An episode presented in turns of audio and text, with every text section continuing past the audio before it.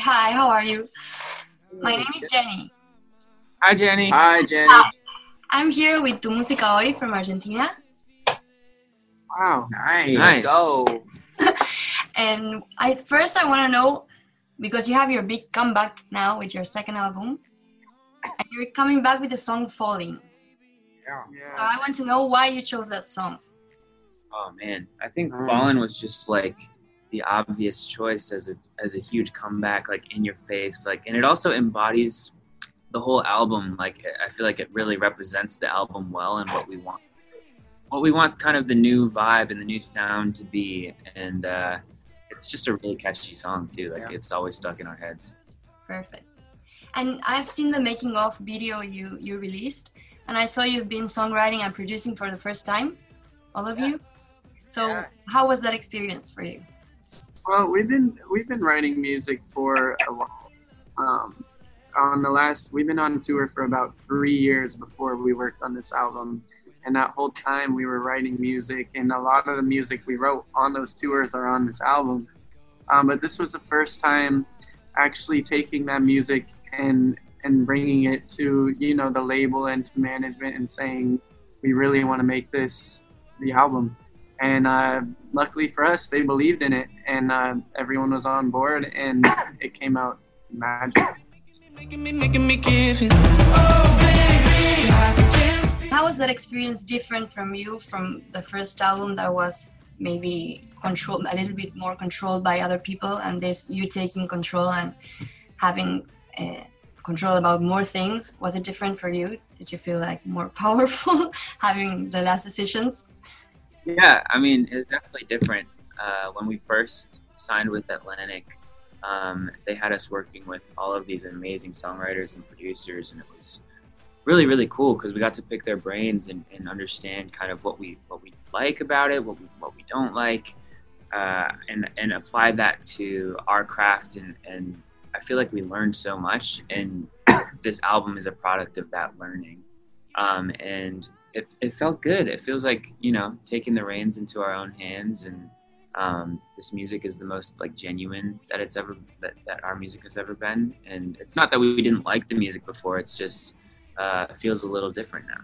And did you guys find yourselves like like uh, in specific roles in this process? Like each of you chose a different role, or was it like the same as the, as the same as the first album? Sorry. It was very kind of just like by the day. I mean, uh, you know, a lot of these songs were written in very different ways and in, in very different, like, you know, formats. And, you know, sometimes you start with a beat, sometimes you start with a melody, sometimes you start with a lyrical idea. Mhm. Um, but, you know, I, I think in terms of writing, I can say that a lot of like the lyrical concepts and and a lot of like the deeper intricate lyricism comes from Jonah's head um, and I mean Daniel produced the whole album so um, you can really feel that it's it feels a, li- a, a bit different um, and and goes a, a bit of a different direction than we have in the past which is really really cool and we're really excited about that Tell me you'll stay with me. If I'm being honest,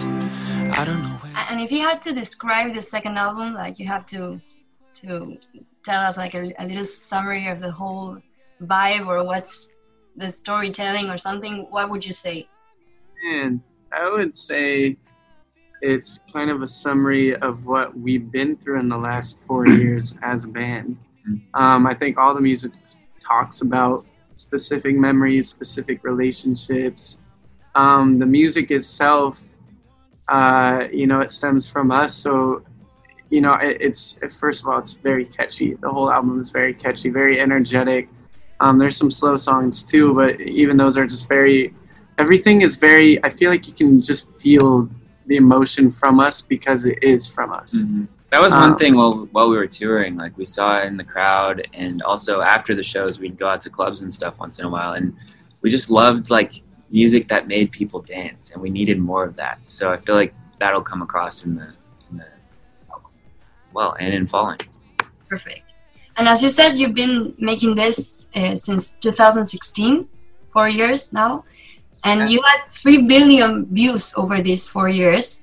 So, did you imagine all this when you started doing this?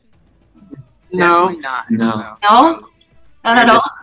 we were just some friends uh, and didn't know what was ahead of us. And Yeah.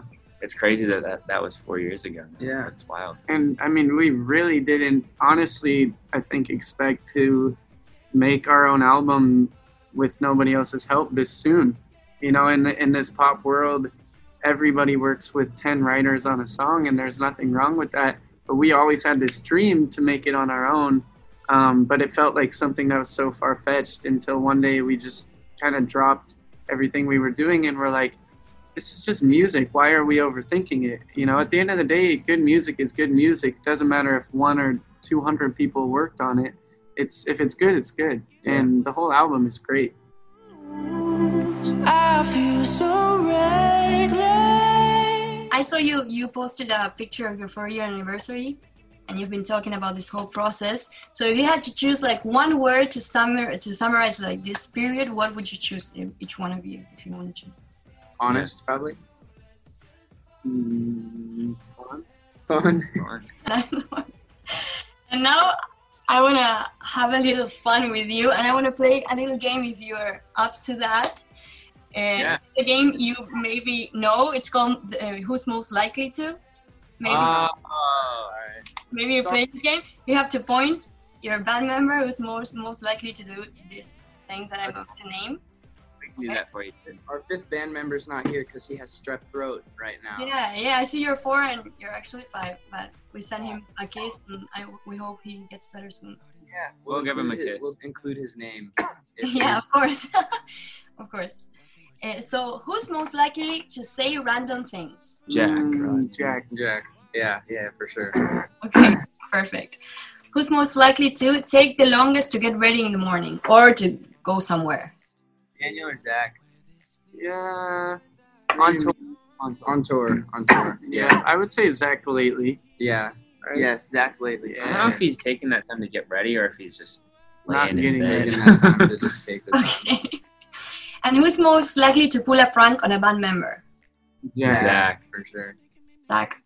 And to forget the lyrics of their own of your own songs? Um, Zach. Amazing, poor Zach. okay, and the last one, uh, who has the best pickup lines? Jack got some solid pickup lines. Okay, You want to hear one? yeah, Um, right in the spot. gorgeous. Yeah. wow. Yeah. wow, yeah, very nice, very nice. I like that. Okay, thank you guys. We love you uh, here, so we hope you come here soon to play your music. Yeah, I hope so. sure. You'll have to show me around. Yes, of course, of course. It was lovely to meet you guys. Bye. You as well, Jenny. Jenny. Have a good